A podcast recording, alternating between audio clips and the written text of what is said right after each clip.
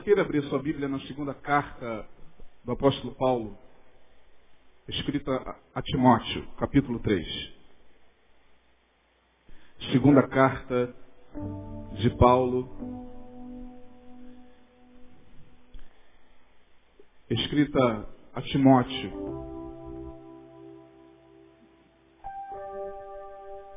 Eu quero fazer uma breve consideração sobre esse texto. Depois iremos em paz aos nossos lares. Segunda carta do apóstolo Paulo, escrita ao jovem pastor Timóteo, capítulo de número 3.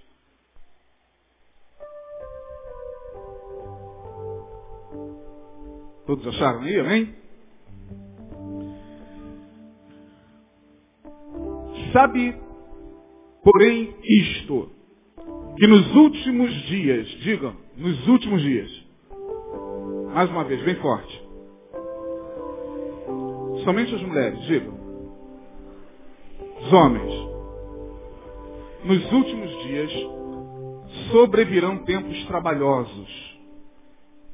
Porque haverá homens amantes de si mesmos, avarentos, presunçosos, soberbos, blasfemos, desobedientes a pais e mães, ingratos, profanos, sem afeto natural, irreconciliáveis, caluniadores, incontinentes, cruéis, sem amor para com os bons, traidores, obstinados, orgulhosos, mais amigos dos deleites do que amigos de Deus. Tendo aparência de piedade, mas negando a eficácia dela. Destes, afasta-te. Porque deste número são os que se introduzem pelas casas e levam cativas mulheres nécias carregadas de pecados, levadas de várias concupiscências, e aprendem sempre e nunca podem chegar ao conhecimento da verdade. E como Janes e Jambres, Janes e Jambres, abrindo aqui uma ressalva, foram aqueles dois magos que resistiram a Moisés lá no Egito, quando Moisés foi até Faraó por ordem de Deus e manifestou todos aqueles sinais que Deus disse que haveria de ser manifestado. Dois magos, chamados Janes e Jambres, resistiram a Moisés. E aí Paulo está dizendo, como Janes e Jambres resistiram a Moisés, assim também estes resistem à verdade, sendo homens corruptos de entendimento e réprobos, maus, perversos, quanto à fé. Não irão, porém, avante, porque a todos será manifesto o seu desvário, como também o foi daqueles. Tu, porém, Paulo agora se volta a Timóteo e diz, tu, porém, tens seguido a minha doutrina, modo de viver, intenção, fé, longanimidade, caridade e paciência. Amém, irmãos? Eu quero destacar de imediato, no versículo primeiro, essa palavra de Paulo. Sabe, porém, isto, nos últimos tempos sobrevirão dias o que, irmãos? Em algumas traduções tem dias penosos, dias difíceis, dias difíceis. Eu não sei quanto a você, mas eu acho que esse tempo chegou. Mais do que nunca, não temos como negar que esse tempo, descrito por Paulo, a Timóteo, é o nosso tempo presente. Nunca foi tão difícil viver. Está difícil viver em todas as áreas. Em todas as áreas. Está difícil viver em família. Está difícil viver em sociedade. Está difícil viver entre os amigos. Está difícil viver no trabalho. Está difícil a vida econômica. Veja o que está acontecendo na Europa. O que está acontecendo na Europa é muito sério. A Grécia quebrou. Os caras quebraram a Grécia, vão quebrar a Europa, vão quebrar a Espanha. E uma nova configuração, um novo panorama econômico se nos desponta, sabe lá Deus o que virá para atingir sempre o quê? Teu bolsinho. Pãozinho que, que você compra na padaria. Tempos difíceis. Está difícil a gente manter a nossa sanidade. Está difícil a gente manter o nosso equilíbrio.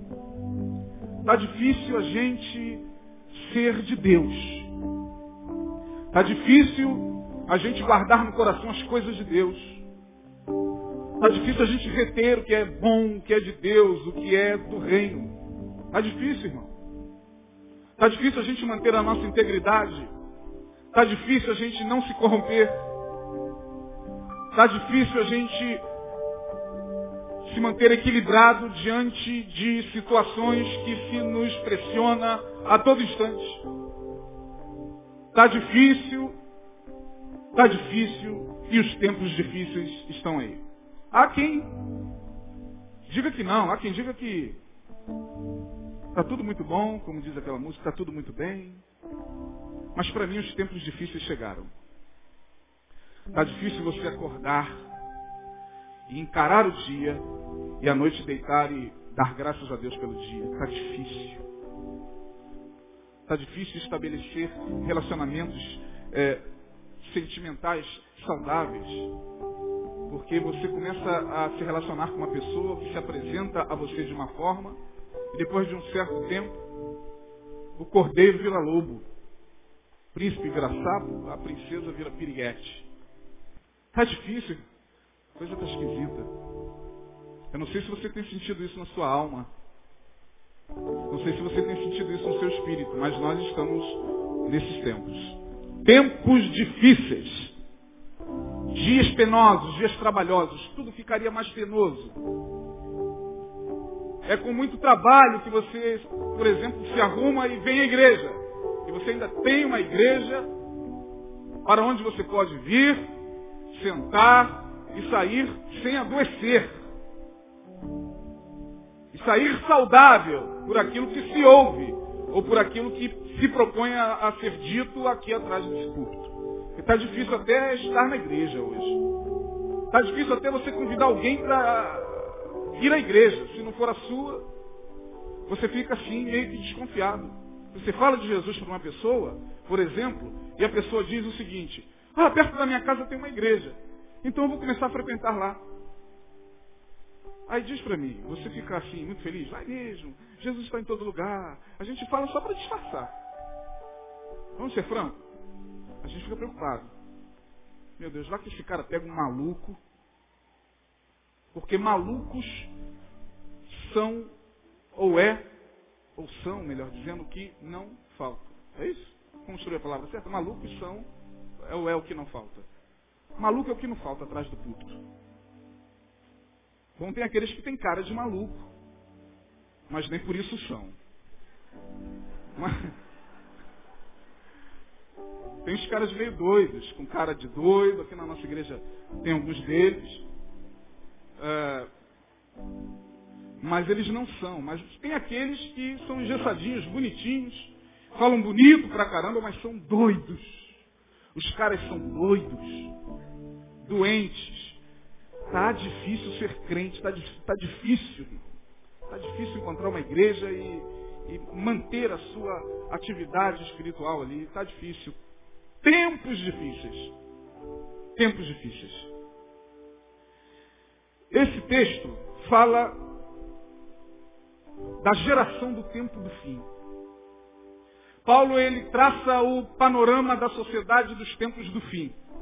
Ele nos dá aqui o diagnóstico. Nos últimos dias, diz ele a Timóteo, nos últimos dias sobrevirão homens amantes de si mesmos, e aí a lista de coisa ruim se estende até o versículo 4. Traidores, ingratos, profanos, é, obstinados, irreconciliáveis. Porém,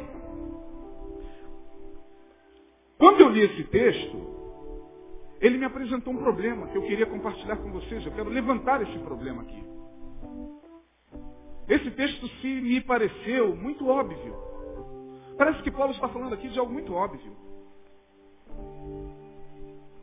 Quando você lê esse texto e analisa a descrição do que Paulo está nos mostrando acerca da sociedade do tempo do fim, há um problema aqui. E o problema é a aparente obviedade. Isso aqui é muito óbvio. Porque, afinal de contas, eis o problema. Desde que o homem é homem sobre a face da terra, ele sempre apresentou essas características. Ou não?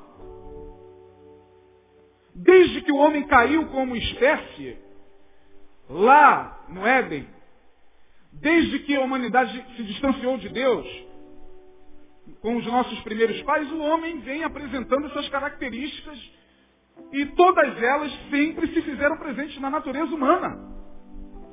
Por que então que Paulo está dizendo que tais características só apareceriam nos tempos do fim? Peraí, tem alguma coisa que precisa ser rebuscada aqui. Peraí, Paulo.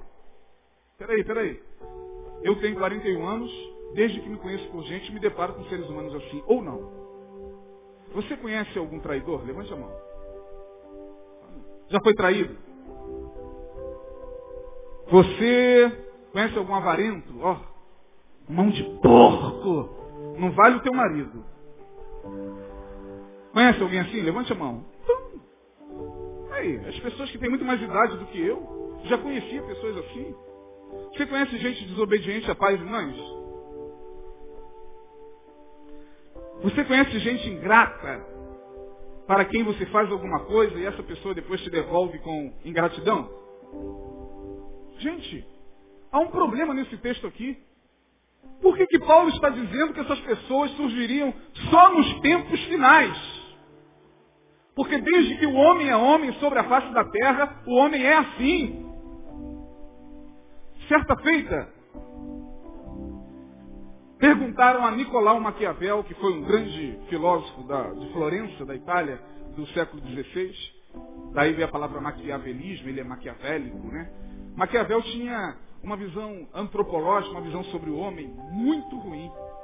Eu acho que ele projetou é, a sua resposta nele próprio. Perguntaram a Maquiavel o seguinte: Maquiavel, para você, o que é o homem?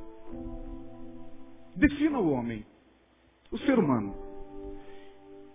E Maquiavel disse o seguinte: o ser humano para mim é orgulho, soberba, vaidade, mentira e engano. Essa é a definição de Maquiavel sobre o homem. Eu acredito que ele projetou ele próprio na sua resposta.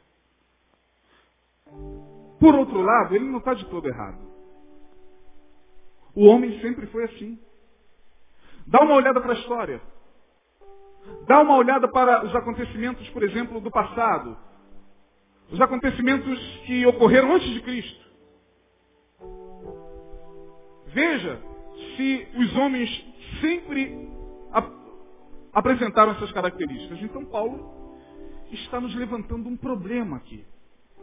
Por que Paulo está dizendo que só nos últimos dias, porque é isso que ele coloca aí no capítulo, nos últimos dias sobrevirão tempos difíceis, porque os homens serão. Ué, será que antes dos últimos dias eles eram bonzinhos? Amáveis? Afetuosos? Maravilhosos, obedientes, fiéis? Não, claro que não. Então por que que Paulo diz que tais características estariam sendo manifestadas nesse nosso tempo? Por uma razão muito simples, irmãos. Eu quero compartilhar com vocês, a minha palavra será muito rápida. Porque eu acredito que nós estamos em um tempo de definição. Eu acredito que a humanidade está em um tempo de definição. Ao meu ver, daqui para frente, quem é, é. Nós não poderemos sustentar por muito tempo aquilo que nós não somos. O homem não poderá sustentar por muito tempo aquilo que ele não é.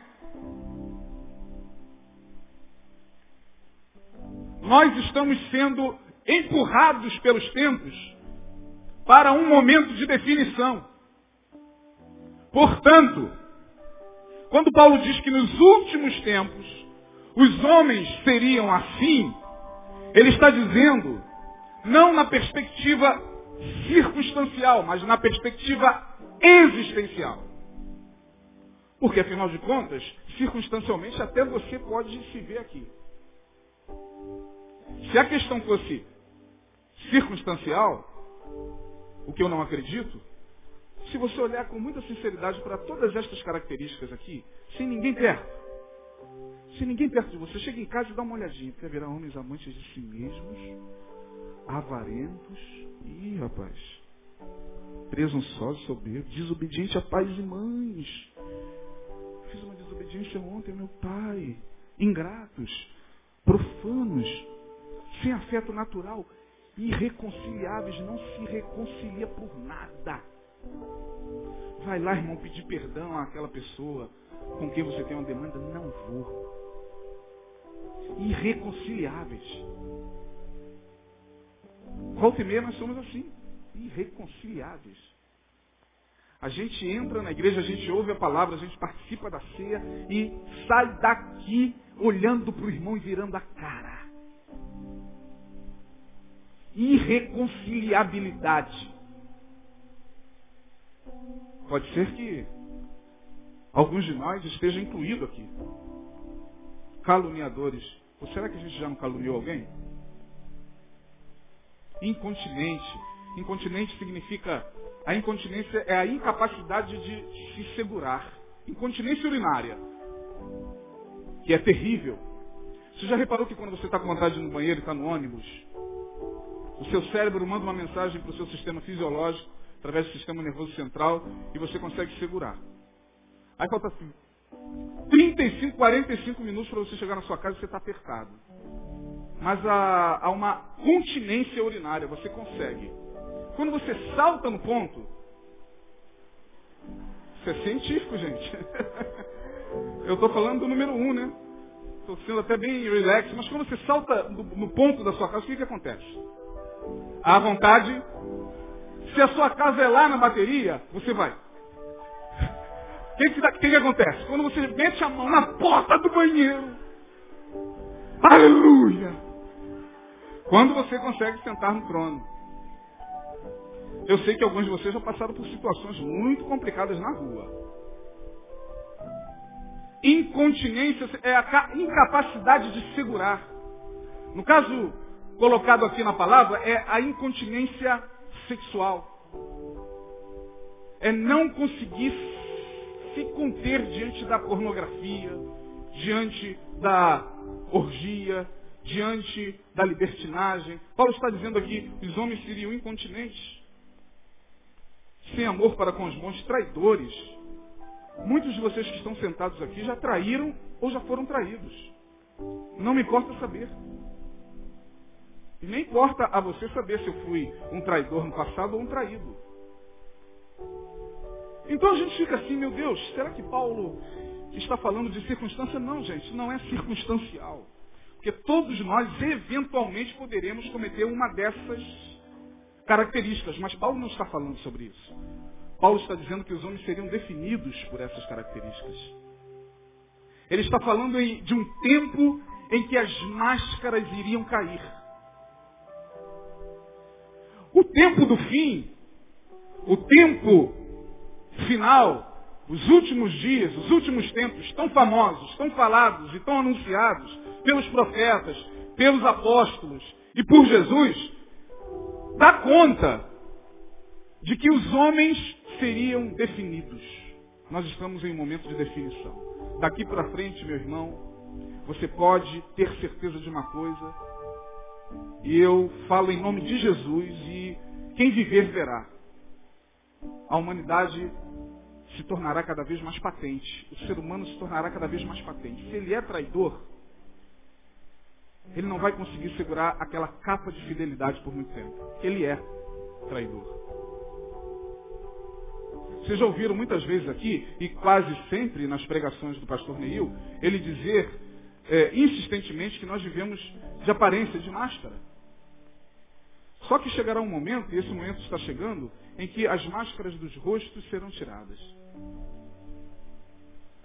Nós não conseguiremos viver na sociedade sem manifestar o que de fato somos. E o que de fato nós somos? Isso aqui é muito mais sério do que a gente possa imaginar.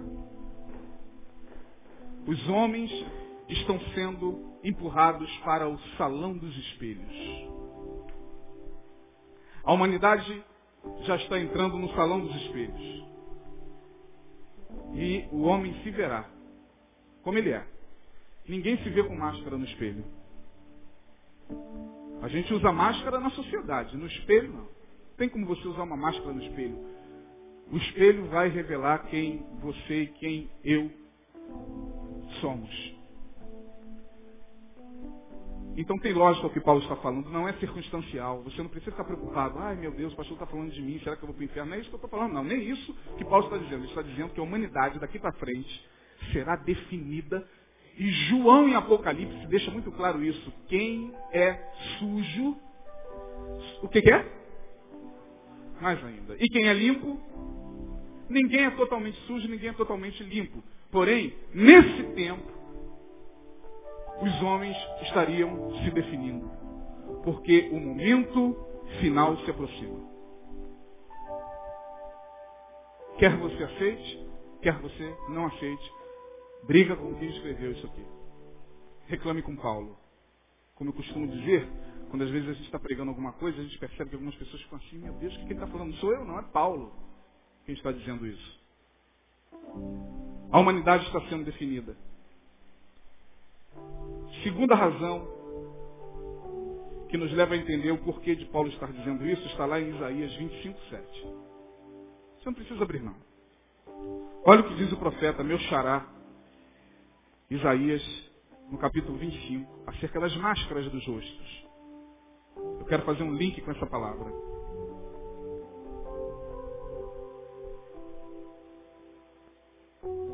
Diz assim o Senhor pelo profeta. E ele, o Senhor, destruirá neste monte, neste tempo, a máscara do rosto com que todos os povos andam cobertos e o véu com que todas as nações se escondem. Chegou o tempo de Deus tirar a máscara dos povos. Quem é, é. A hora chegou. Quem é, é e vai mostrar que é. É uma palavra tremenda isso aqui. Eu sei que treme o coração. Mas é a palavra de Deus. E aí, lendo isso aqui, não tem como a gente ficar indiferente. Porque se eu sei que serei definido por aquilo que sou, eu quero ser aquilo que está no coração de Deus. Eu quero ser, e quero ser visto por Ele, quero ser enxergado por Ele, Quero ser notado por Ele. Quero ser percebido por Ele. Como alguém para quem Ele possa olhar e sorrir. Dizer, ali está um ponto de luz no meio dessa escuridão. Há ingratos ali. Mas ali é um grato de coração. Há um infiel ali, mas ali é um fiel. Há um traidor ali, mas ali há alguém que é fidelíssimo em tudo aquilo que faz. Há quem não queira nada comigo, como diz Paulo aqui. Os homens, no verso 4, serão mais amigos dos deleites, dos prazeres, da carne, da sensação do momento. Hedonismo é o nome filosófico para isso. Hedonismo significa colocar o prazer acima de qualquer coisa. O prazer é a finalidade última da existência. Os hedonistas pensam assim. Mais amigo dos prazeres, dos deleites do que amigo de Deus. Mas eu quero que Deus olhe para mim para você e diga, aquele ali é meu amigo. Aquele ali me ama. Ele pode, nesse momento, circunstancialmente, estar envolvido em algum prazer, mas aquilo está fazendo o coração dele sofrer. Ele está chorando. Ele está sentindo dor. Ele está me buscando, ele está se arrependendo, ele está se esforçando. Ele não era nem para estar lá hoje, mas ele foi. Porque ele sabe que tais características que o envolveram circunstancialmente, não fazem parte da sua alma. Ele é meu. A humanidade está sendo definida. Não temos para onde correr, estamos sendo levados para o salão dos espelhos. Nós vamos mais cedo ou mais tarde nos deparar com nós mesmos. Esse é o pior juízo que possa acontecer. A gente fica pensando num juízo muito apocalíptico, afinal, nós vivemos hoje num surto apocalíptico. A sociedade está vivendo um surto apocalíptico, é apocalipse no cinema, é apocalipse nas bancas, é apocalipse até no latido do cachorro. Oh, oh, oh meu Deus, que latido apocalíptico esse cão deu. E a gente está vivendo nesse surto apocalíptico e sendo bombardeado de todos os lados, e gente na igreja fala sobre apocalipse, pastor, e tal. Gente, o apocalipse sou eu. O maior sinal da vinda de Jesus sou eu. É no que eu estou vendo. É no que eu estou me transformando. É no que você está se transformando. É no que você está sendo, irmão. E Paulo diz isso claramente, ele diz, Timóteo, os homens serão amantes de si mesmo. Eles vão se definir por aquilo que eles são. Quem é mal vai mostrar que é mal mesmo. Quem não tem afeto natural, quem não tem afeição pelo próximo, vai demonstrar isso sorrindo na TV. Quem não ama o próximo vai mostrar isso claramente. Quem não gosta de ajudar o próximo não vai conseguir sustentar a sua máscara de filântropo. Oh, que pobrezinho ali. Vamos dar um pãozinho para ele. E vamos dar uma cesta de alimento. Se você não gosta do próximo, Deus vai tirar sua máscara. E você vai dizer, sabe de uma coisa, eu detesto pobre. Como a gente ouve por aí na televisão. Ou eu estou mentindo? Será que o que eu estou falando aqui é uma loucura? Você está quanto tempo ouvindo a palavra de Deus, sentando aqui, ceiando, e com essa mágoa no coração em relação a quem quer que seja, ou em relação a algum irmão da igreja, ou em relação a alguém da sua casa, e você ouve o tempo todo, irmão, deixa Deus tocar no seu coração, vá lá e peça perdão, mas você não vai. Irmão, cuidado, porque a humanidade está se definindo. E Paulo fala da, dos irreconciliáveis, não se reconcilia por nada. Ouve a palavra, mas a palavra não lhes penetra na mente e no coração. Quando muitos se levantam descaradamente e dizem lá fora, essa palavra é uma porcaria. Eu não quero ouvir isso. Eu quero ouvir o que é bom para o meu ventre os homens estão se definindo. Isso aqui fala de definição. Os tempos do fim são tempos de definição. Olhe para o teu coração e veja no que você está se transformando.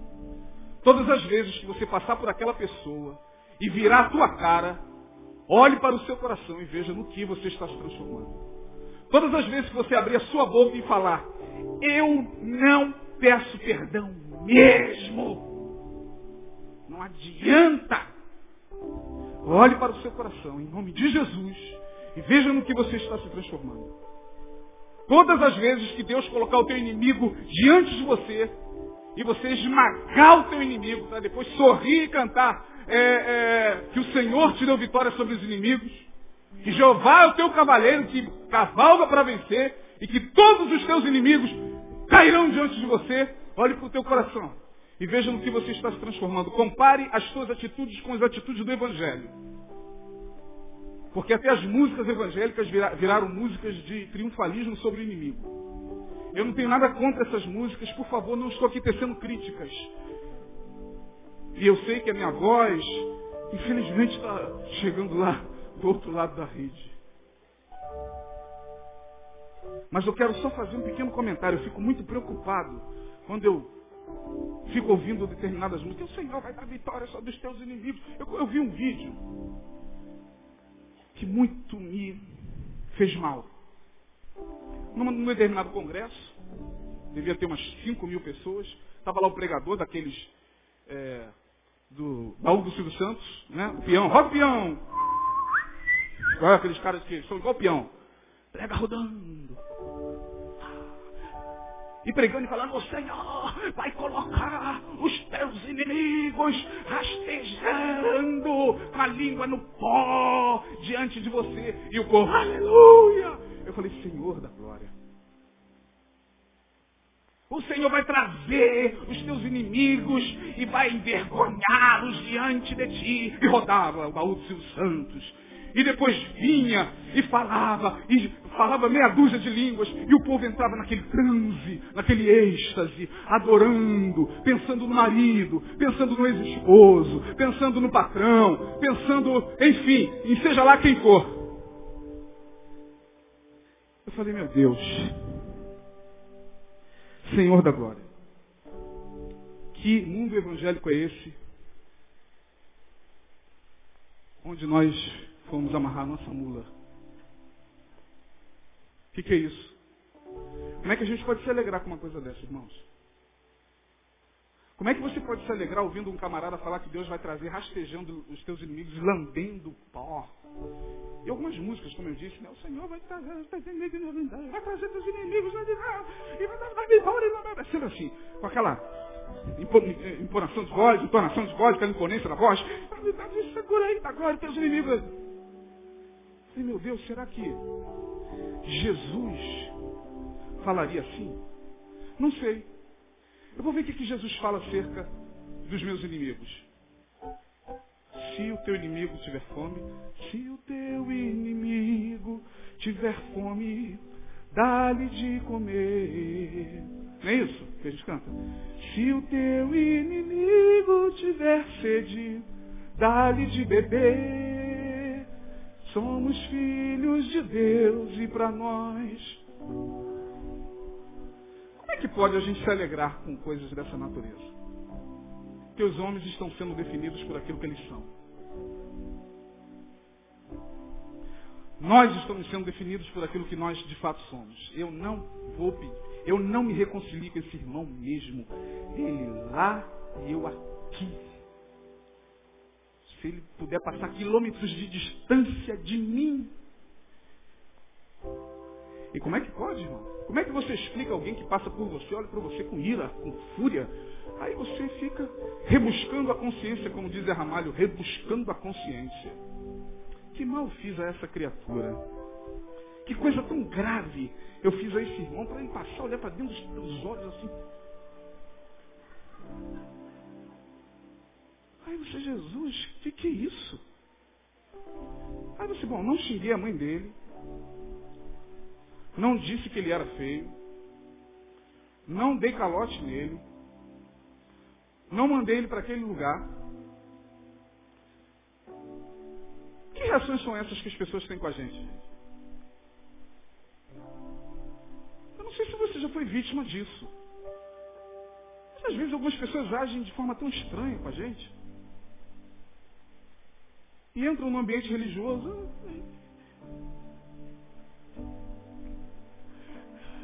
E pega o pão, pega a ceia, toma sem a menor consciência. Os homens estão sendo definidos por aquilo que eles são.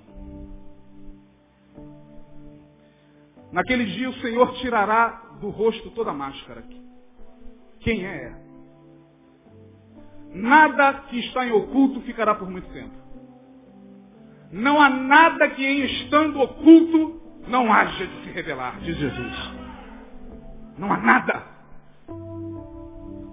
E hoje, por incrível que pareça, parece que devido a esse tempo da aceleração do tempo, o tempo está acelerado. Não sei se você está percebendo isso. Hoje já é o quê? Dia 15. 16 de maio, a Copa já chegou. Trazendo todas as expectativas de esperança para o Hexa. A melhor escalação que nós tivemos em todo, nas últimas 10 Copas do Mundo. É cada um vez um ponto de vista. É melhor. É esquete que fala? Esse esquete foi melhor do que o de 70. Foi. Só aqui eu já vivi duas Copas do Mundo, gente. Cheguei aqui ontem na igreja. Tem 10 aninhos só em Betânia, eu já passei duas Copas do Mundo aqui. Vou para a terceira, o tempo está voando. Nesse tempo de aceleração, não tem mais como as pessoas esconderem por muito tempo o que elas são. Então você vai conhecer um camarada, vai sair com ele, vai comer um negocinho, vai começar a namorar com ele, e o que ele é vai ser revelado muito rápido. O que ela é vai ser revelado muito rápido. Porque as coisas estão acontecendo muito rápido quem é. Algumas características desse, desse, desse homem do tempo do fim. Por que, que eles são assim? Primeiro porque, no verso 8 diz o texto aqui que eles resistem à verdade. Como Janes e Jambres, os dois magos de Faraó, resistiram a Moisés, eles resistem à verdade. Quando a verdade começa a se lhes penetrar no coração, eles começam a ficar incomodados. Se não saem, ficam com raiva da verdade. Não se submetem à verdade. Não deixa a verdade doer. Não deixa a verdade sarar-lhes a alma. Eles resistem à verdade, ainda que superlotando os tempos. Eles resistem à verdade. Diz Paulo que são resistentes à verdade. Aprendem sempre e nunca, verso 7, podem chegar ao conhecimento da verdade. Claro, porque resistem à verdade. Como é que vão chegar ao conhecimento da verdade? Se a gente resiste à verdade, como é que a gente vai chegar ao conhecimento da verdade? Não tem como. E aí eu quero caminhar para o final e concluindo a minha palavra, dizer o seguinte. Não temos como escapar desse tempo. O que de fato é, será revelado. Na minha vida, na tua vida, na vida de todos nós. Mas há uma outra palavra aqui maravilhosa que contrapõe o que Paulo diz, não contradiz, apenas contrapõe. Né? Contrapor significa colocar de outra forma. E é uma palavra tremenda, também para os últimos tempos. Nos últimos tempos não, não veríamos só essa manifestação de, de características perversas na humanidade, não. Nos últimos dias, diz o profeta Joel, nos últimos tempos, eu derramarei do meu espírito sobre toda a carne. São, se de um lado os homens estariam sendo revelados para o mal, por outro lado o Espírito de Deus estaria sendo derramado sobre o seu povo. Vossos filhos e vossas filhas profetizarão. Os velhos sonharão sonhos, os jovens terão visões, antes que venha o grande e terrível dia do Senhor. Então, se por um lado, Paulo diz que nos últimos tempos os homens apresentariam características perversas, por outro lado, há um derramar de Deus no meio do seu povo. Há um derramar de bondade. Há um derramar de misericórdia. Há um derramar de amor. Se por um lado não há amor, por outro lado nós veremos pessoas manifestarem amor assim, de uma forma espantosa. Se por um lado há quem calunie, por outro lado nós veremos pessoas falando muito bem das outras. Se por um lado haveria traidores, no derramar do Espírito de Deus, nós também veríamos pessoas extremamente fiéis. Pessoas que estariam sendo tomadas nesses dias por um desejo enorme de fazer o bem. Como diz a vovó, sem olhar a quem. E o texto de Joel diz que Deus derramaria do seu espírito sobre o que, irmão? Sobre toda a carne, não é só sobre o povo evangélico.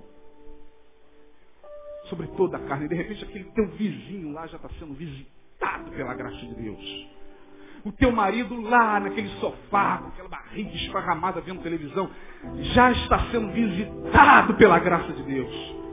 E você está aqui preocupado, por que, ele não veio? Eu quero trazer ele aqui, porque ele é pastor, eu quero trazer ele aqui. Deixa Deus trabalhar, porque nos últimos dias o Espírito seria derramado sobre toda a carne.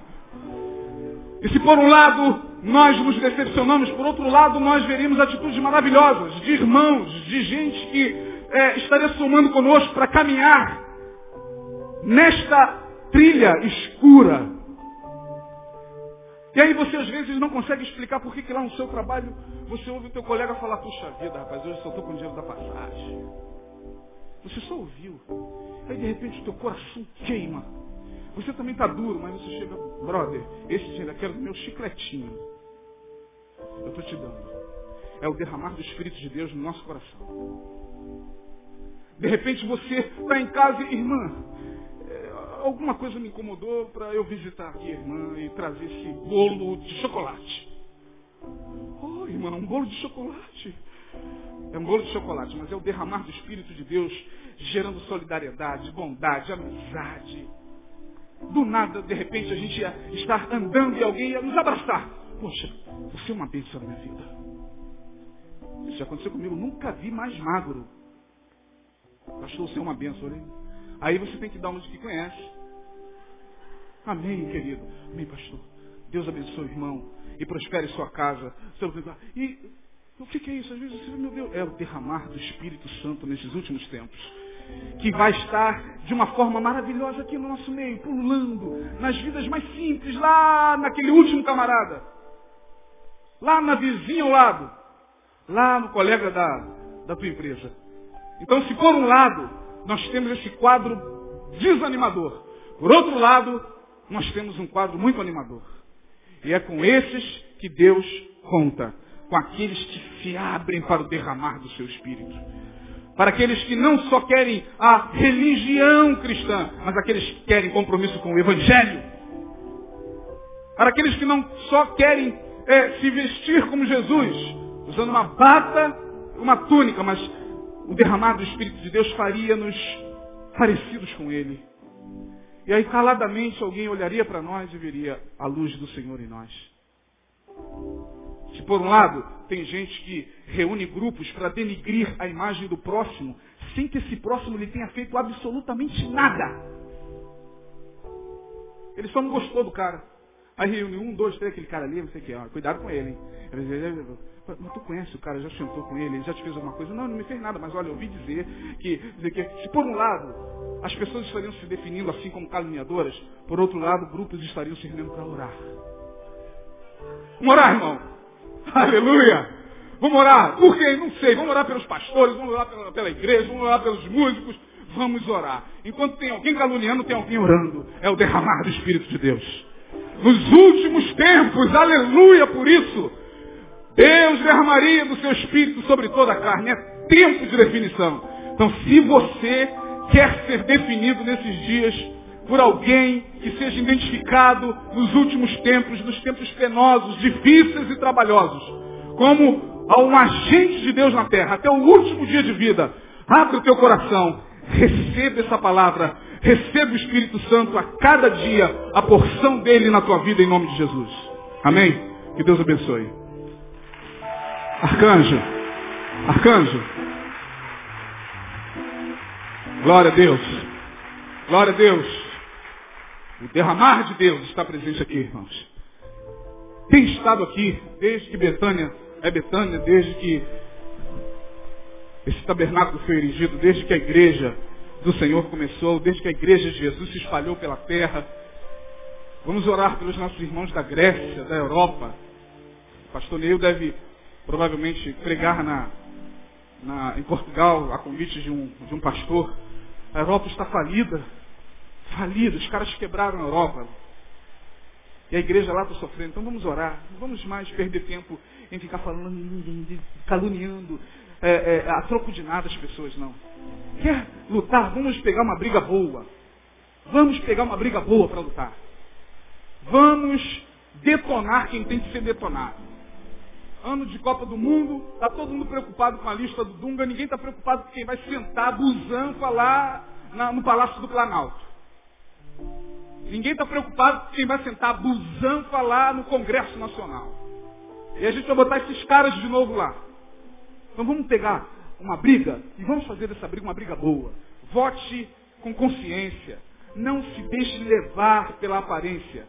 Mas pode ter certeza. No Congresso Nacional, no Palácio do Planalto, nas favelas, na Zona Sul e na igreja, os homens se revelarão.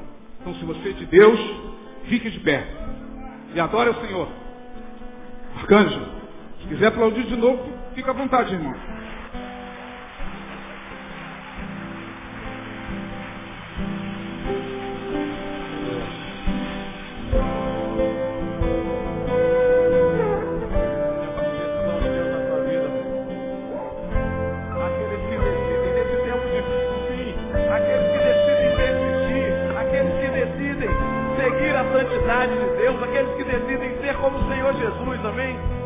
diga, decidir.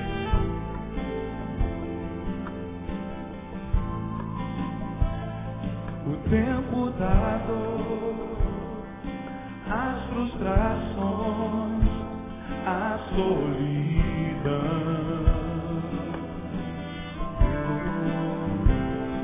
Angústia de estar vivendo sem saber quando vai.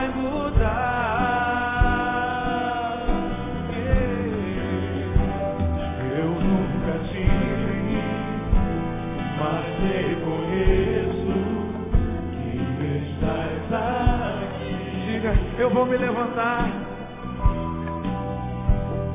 Eu vou me levantar.